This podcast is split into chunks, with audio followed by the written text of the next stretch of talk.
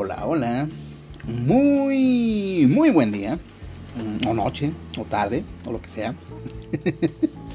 bueno, pues depende mucho de- del momento en que estés escuchando esta cosa. Este audio que se me acaba de ocurrir ahorita. Ya no había grabado hace mucho tiempo. Necesitaba esperar a que llegara esto a 30 reproducciones.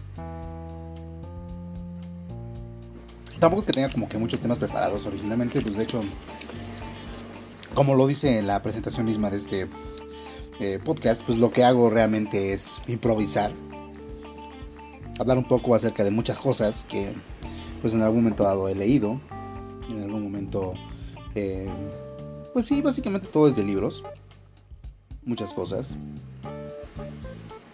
No sé si sean interesantes, algunos de hecho incluso cuando recién comencé a grabar estas cosas, pues simplemente estaba leyendo. Pero bueno, la idea eh, pues no es tanto ni siquiera ganar eh, gente que escuche las grabaciones, sino más bien eh, pues llegar un poco hacia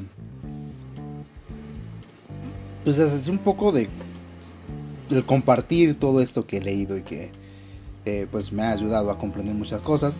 Pero alguna ni siquiera lo ha hecho, ¿verdad? Pero esa es otra historia. Bueno, vamos a comenzar. ¿De qué, ¿De qué voy a hablar el día de hoy? Vamos a pensar. Hay muchas cosas. Pero bueno, creo que hablar de, de algo que me comentaron.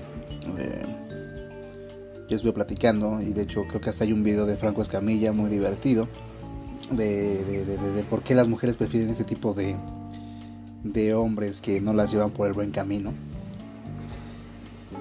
Y cuando hablo de esto no me refiero a- al hecho de que pues exista realmente un mal camino, ¿no? Más bien me refiero al hecho de de que realmente no les aporta mucho. De que durante sus vidas y en algún momento dado conoce este tipo de personas que realmente les atrae muchísimo sin lograr entender por qué. Pero que realmente no les conviene. Y no les conviene porque tienen cantidad eh, gigantesca de situaciones adversas y que pues realmente lejos de proporcionarles algo bueno, pues les va a dejar eh, pues heridas muy profundas que es difícil de dañar y que incluso se van repitiendo una y otra y otra y otra vez y esta situación de los modelos eh, conductuales que se repiten una y otra y otra vez. Pero de qué va? Hoy, hoy voy a intentar a- a hablar y explicar un poquito de esto. De que, bueno, no, de que incluso existe un video de Franco Escamilla, no sé cómo se llame, pues me lo recomendaron y estaba muy chistoso y divertido. Del cómo eh, pues terminan buscando ese tipo de, de personas eh, pero vamos a, empezar de, otra manera, ¿no? Eh, vamos a comenzar en este tipo de, eventos y de situaciones. ¿Por qué una mujer no, puede buscar de repente al, clásico tipo eh, nerd que tiene la, la capacidad para poder conseguir el recurso? Y que pues, realmente les podría proporcionar una buena vida. ¿Por qué en vez de elegir ese tipo de personas que realmente son los, los, los, tíos eh, eh, buenos, los sujetos que realmente eh, pues podrían aportar algo real a su vida. Prefieren ese otro tipo de personas, este otro tipo de, de individuos. Alcohólicos, golpeadores, mujeriegos, en fin. ¿Por qué? ¿Por qué razón eligen ese tipo de personas? Hoy vamos a hablar un poco de eso. Hoy voy a hablar un poco de esta situación, de- del por qué, de los porqués. Y tiene que ver mucho con el hecho de- del, ser humano, de la humanidad como tal, en qué momento se, se presentó el surgimiento del ser humano como tal. Y pues bueno, siempre tengo referencias para, que podamos llegar un poquito a, entender el, el, el porqué eh, de esta situación. Y pues bueno, eso de, exactamente en qué momento surge la humanidad es algo que no sabemos. No sabemos exactamente en qué momento aparecen los primeros humanos o los primeros eh, homínidos pensantes o los homínidos eh, sapiens. Pero se estima que pues alrededor de, de 200.000 años atrás surge el primer Homo sapiens, el primer ser. Tengan en cuenta la cantidad de años, 200.000 años. Es muchísimo realmente, pero pues en tiempos evolutivos es, es una cantidad mínima, ¿no? Teniendo en cuenta de que los dinosaurios se extinguieron hace em, 160 millones de años, o sea, es una cantidad muchísimo y que vivieron una cantidad bastante, bastante considerable de tiempo. Pero pues bueno, ¿en qué ocurrió en este momento? Eh, aparecieron los primeros hombres, aparecieron los primeros seres humanos. estaban dispersos por todos lados, eh, vivían con lo que encontraban, bayas, semillas, y etcétera, etcétera, etcétera. Realmente no conseguían su propio alimento. Pero en algún momento dado se dieron cuenta de que podían cazar, conocieron el fuego, se empezaron a juntar y a, formar eh, pues estos eh, grupos de personas y de seres y empezaron a convivir y empezaron a generarse las primeras sociedades eh, prehumanas o, las primeras, los primeros fundamentos de la civilización. ¿Qué en ese momento? ¿Qué fue lo que desencadenó? Que de lo que estoy hablando ahorita, a llegar a ese momento, llegáramos a este punto que, es el tema de este, de este, de este audio, que no sé cómo lo titularé, creo que había puesto uno de lo que ellas quieren, que habíamos quedado en, en algún momento dado que lo que buscan es recursos, resumiéndolo, pero vamos a ver el por qué. Bien, en este momento aparecen los primeros seres humanos y entonces la población em, pues vive sobreviviendo realmente existían cazadores que se dedicaban a conseguir el alimento para pues para toda la tribu, para toda la, todos los clanes. Y pues tienen más posibilidades de sobrevivir en los cazadores más eh, rápidos, más fuertes. Incluso había diferentes eh, categorías de cazadores. Pero evidentemente los que conseguían los mayores dividendos de la presa o quienes lograban eh, demostrar su valor y su valentía en esto, pues tenían más posibilidades de conseguir una cantidad de, alimento mucho mayor para, para sus familias. Los mejores cazadores evidentemente eran más fuertes, más rápidos, eh, tal vez incluso más inteligentes que, las personas normales porque necesitaban pensar en momentos muy rápido.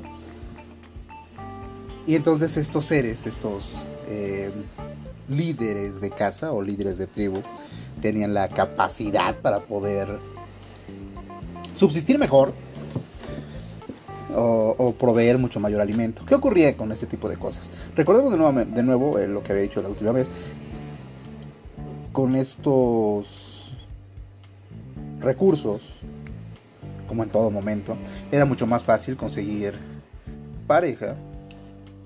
¿Y qué implicaba eso? Implicaba que tus genes fuertes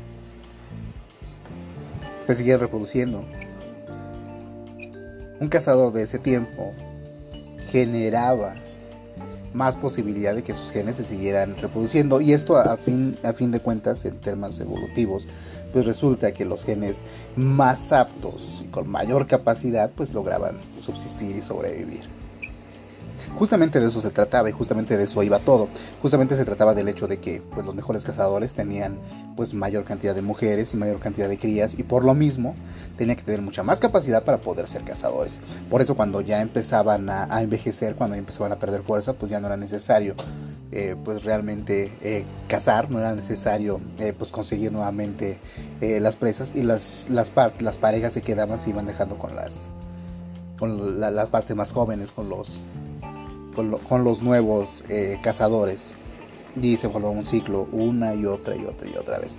Y en ese sentido, pues las personas menos aptas eran los que menos posibilidad tenían de reproducirse y eventualmente desaparecieron sus genes de la faz de la Tierra, de la faz de la humanidad. Eso que tiene que ver con todo lo que estoy diciendo y con todo este eh, meollo del asunto. Conforme fue pasando el tiempo, las mujeres seguían buscando estos recursos y seguían buscando esta em, posibilidad genética de tener los mejores genes o los mejores eh, recursos de parte de los hombres para poder tener hijos más fuertes, más sanos, más atractivos, en fin. Con el paso de los años y con el paso del tiempo, en materia evolutiva tenemos en cuenta de nuevo lo que dije, la cantidad de años, 200.000 años en el pasado. Se repitieron una y otra y otra de vez historias similares a las que estoy diciendo. En la actualidad ocurren cosas similares. Cuando tú volteas a ver la actitud de una persona, la actitud de un hombre, la actitud de, diversos eh, seres en este mundo o en, este, en esta ciudad, en donde sea que estés, te das cuenta justamente de que se refieren a situaciones iguales. Las mujeres, pues evidentemente ven a los hombres eh, musculosos, eh, atractivos.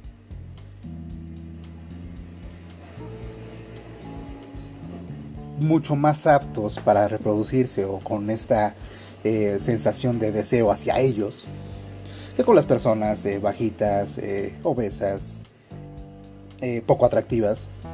¿Por qué? Por una razón muy simple. Este tipo de, ceros, eh, seres emulan a los cazadores de antaño.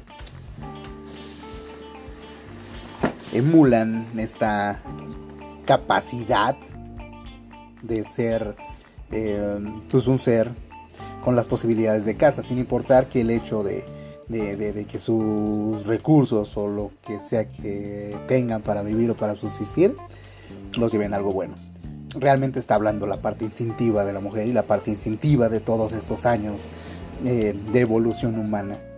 Eso es por un lado. Por otra parte, la actitud también cambia. Una persona que muestra una actitud retadora, anarquista, controladora incluso, también manifiesta los, eh, de manera evolutiva, de manera instintiva, estos eh, rasgos de los cazadores eh, de antaño, estos rasgos en donde pues el ser con más capacidad de caza pues se arriesgaba más, era más capaz de poder conseguir alimento y poder proveer recursos nuevos hacia, su, hacia sus clanes y hacia sus, sus tribus y a bueno, todas sus familias. Por esas razones que los hombres mujeriegos terminan siendo los mismos que consiguen una y otra y otra y otra y otra mujer. ¿Por qué? Porque el solo hecho de manifestar o de presentar o de em, parecer un ser deseado, hace que las mujeres tengan la intención o crean o piensen que pueden eh, ganar a este ser, porque justamente instintivamente buscan este recurso, sin importar que el recurso simple, simplemente sea humano. Y entonces, una vez que este ser, que este hombre, pues deja esta calidad o esta cualidad de, de, mujeriego, pues empieza a parecerle poco atractivas a ellas. Por eso es que terminan con personas que realmente no les ofrecen absolutamente nada, pero que de manera instintiva o de manera eh, pues primitiva llaman. ¿Cómo romper todo esto? Pues evitando seguir moldes, evitando seguir eh, pues el instinto no es fácil, no debe ser sencillo, son 200.000 años de evolución, pero pues debería poderse lograr esto. Fin. es que luego hablo mucho y digo muchas cosas, pues ya no, no sé, hasta a mí me daría flojera escucharlo. pero, eh, pues bueno, en esas situaciones lo que ocurre. Em, y pues bueno, ya saben, mensajes y todo ese tipo de cosas, pues ya saben em, dónde pueden contactarme. Y si no, pues ni modo. Eh, ya, deseo que pues sigas eh, eh, viviendo bien y alegre y feliz. Y que pues las cosas se den muy bien. Pásala bien chévere, pásala bien genial, pásala de la mejor forma y de la mejor manera donde quiera que estés y donde quiera que te encuentres. Y que la fuerza te acompañe.